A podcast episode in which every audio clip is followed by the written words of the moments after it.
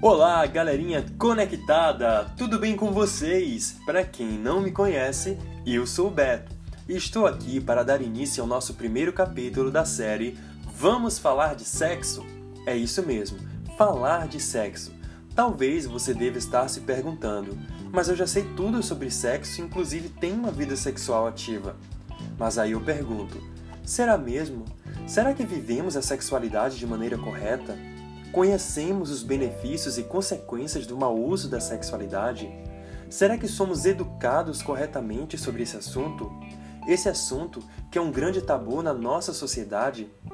Falar de sexo, para grande parte da humanidade terrestre, sempre foi motivo de vergonha, sendo até taxado como impureza.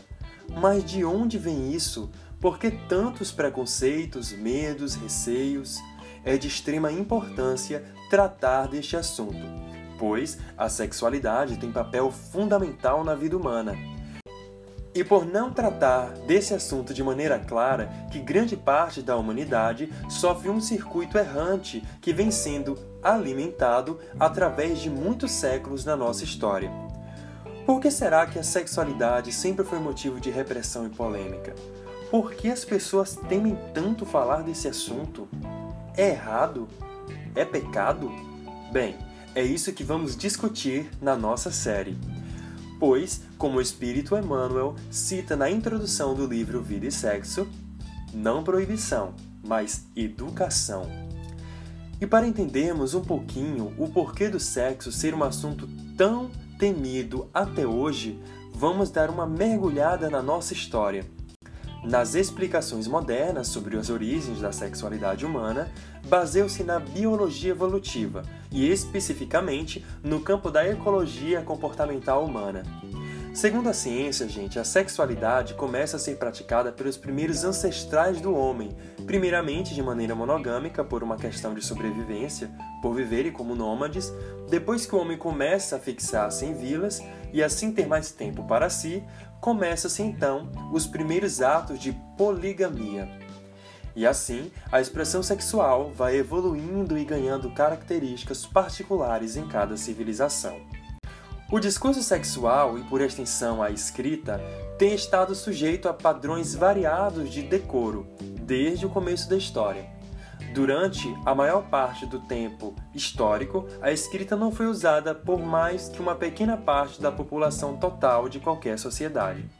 A autocensura resultante e as formas eufemísticas traduzem-se hoje em uma escassez de evidências explícitas e precisas sobre as quais basear uma história.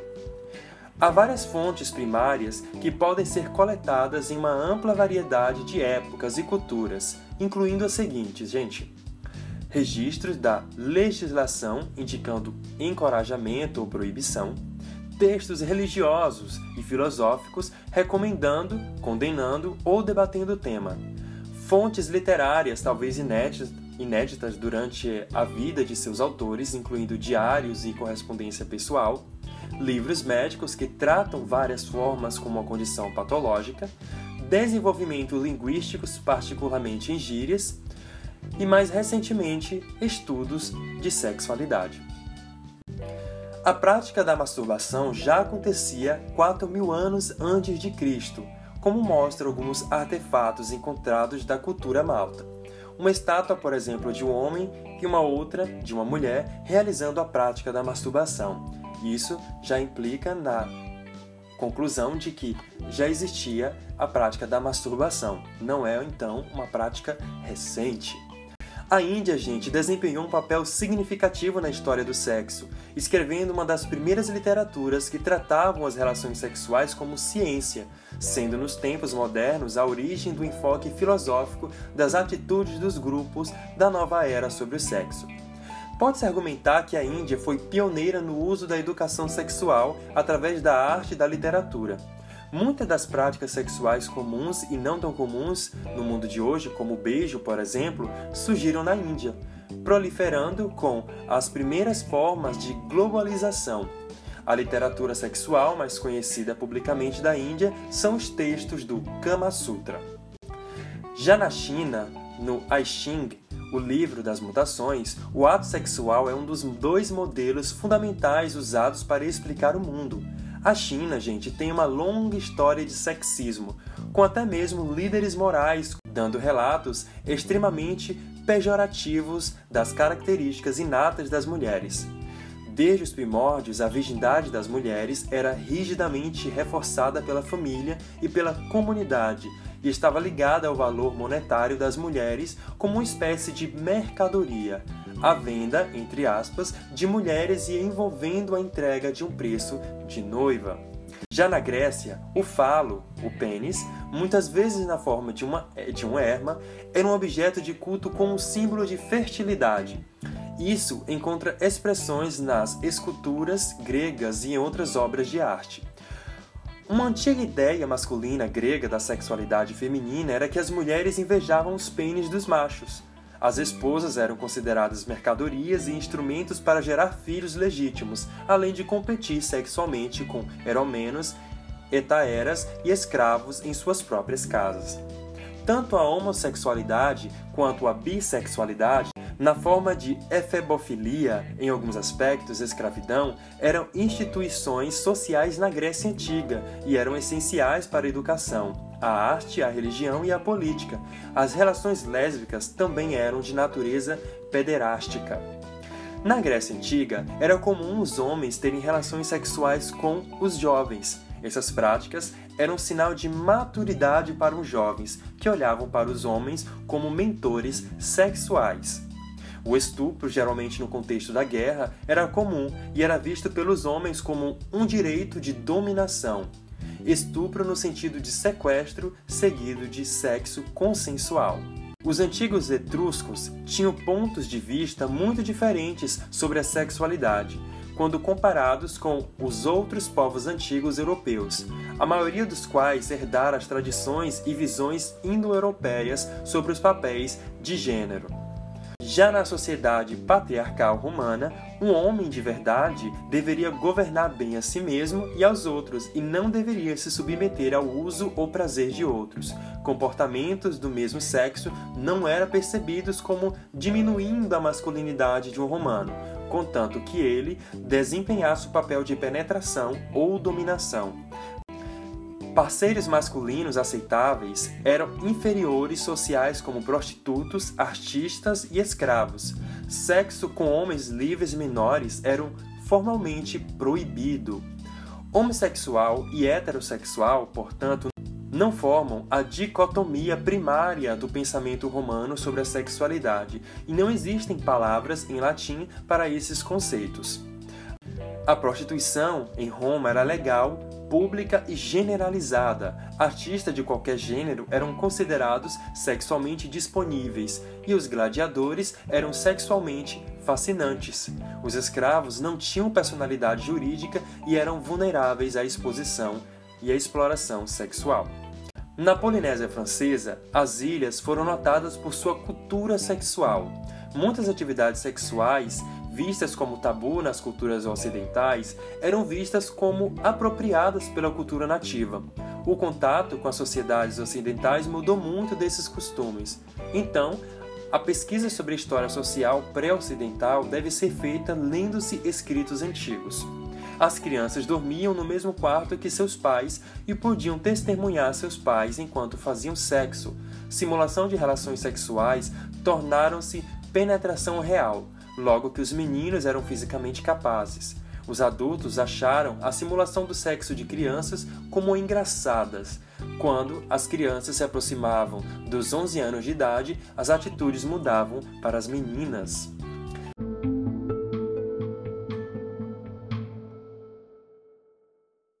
Já a prática homossexual na história, as atitudes da sociedade em relação a pessoas do mesmo sexo variavam ao longo do tempo, desde esperar que todos os homens se envolvam em relacionamentos do mesmo sexo, à integração casual, através da aceitação, ou a ver a prática como um pecado menor, reprimindo-a através de mecanismos judiciais e religiosos e proscrevê-lo sob pena de morte. Em uma compilação detalhada de materiais históricos e etnográficos de culturas pré-industriais, forte desaprovação da homossexualidade foi relatada por 41% de 42 culturas. Foi aceita ou ignorada por 21% e 12% não relataram tal conceito. De 70 etnografias, 59% relataram homossexualidade ausente ou rara em frequência, e 41% relataram ser ou não incomum, podendo então observar que a condição da homossexualidade vem desde o início da história da humanidade. Cientistas, em suas pesquisas, já catalogaram 200 espécies na natureza que praticam a relação com espécimes do mesmo sexo.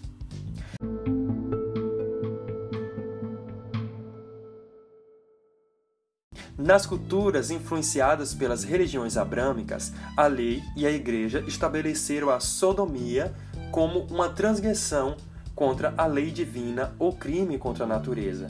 A coordenação do sexo anal entre homens, no entanto, antecede a crença cristã. Era frequente na Grécia antiga. Não natural, pode ser rastreada até Platão. Um fio comum do argumento construcionista é que ninguém na Antiguidade ou na Idade Média experimentou a homossexualidade como modo exclusivo, permanente ou definidor de sexualidade. John Boswell contrariou esse argumento, citando escritos gregos antigos de Platão, que descrevem indivíduos exibindo homossexualidade exclusiva. Diante de conceitos religiosos, criaram uma visão dual sobre toda a natureza visando sempre tudo na sua dualidade oposta e negando tudo aquilo que fosse diferente disso.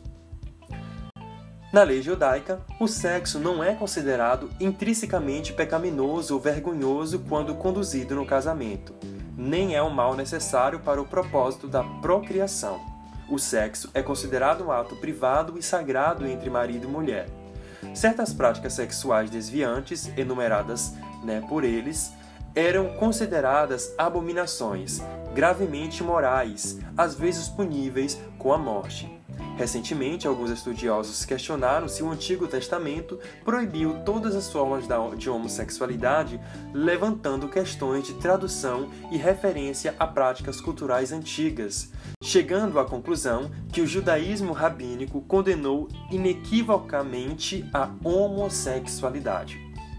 Já no Torá, apesar de ser bastante franca, proíbe em sua descrição vários atos sexuais e certos relacionamentos, nomeando o adultério, todas as formas de incesto, a homossexualidade masculina, a bestialidade.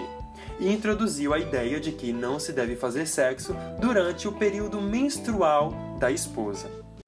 As passagens no Torá, também transmitidas no Velho Testamento, no entanto, devem estar abertas às interpretações modernas. Os significados originais desses versículos não mudaram, mas a sua interpretação pode ter mudado depois que elas foram traduzidas para as outras línguas.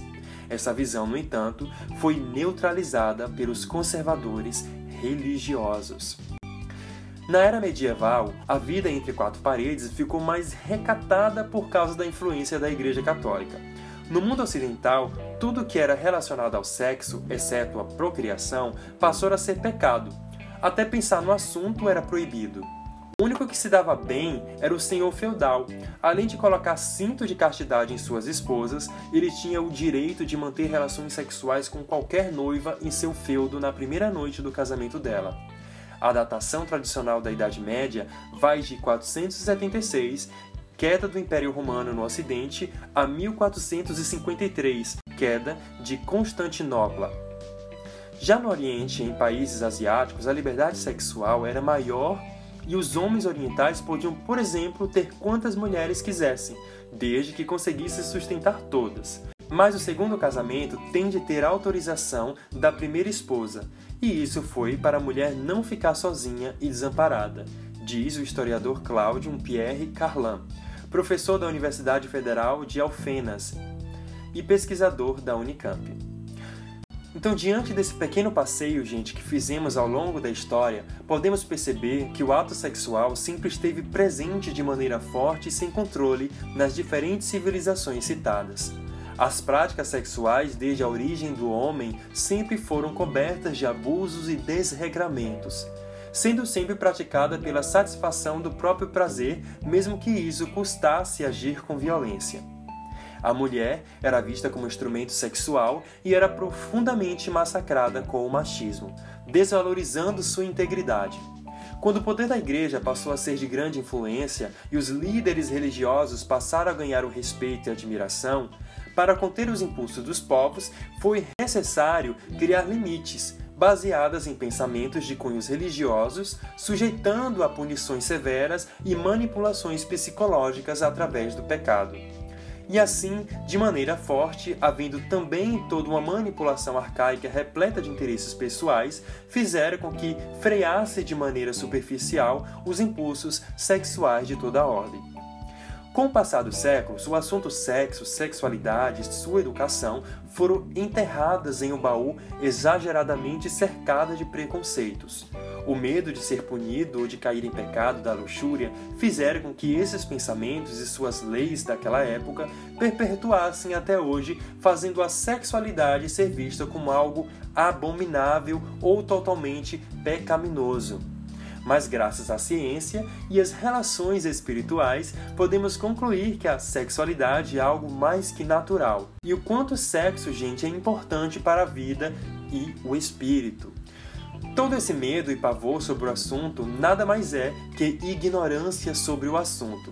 As leis criadas pelas religiões na Idade Média foram necessárias para conter as civilizações daquela época mas agora, na nossa civilização moderna, voltamos ao mesmo comportamento de impulsos sexuais, necessitando educação e despertar de consciência. Pois o ser humano não é resolvido sexualmente, pois nunca foi educado sobre isso. Foi apenas reprimido sobre o assunto. Teme a sexualidade como teme o desconhecido. E o sexo, gente, é divino e carrega um poder energético imenso capaz de transcender ou aprisionar o indivíduo. E é por isso que as forças contrárias fazem com que a beleza da sexualidade se perca na infantilidade do espírito ainda sob impulsos instintivos.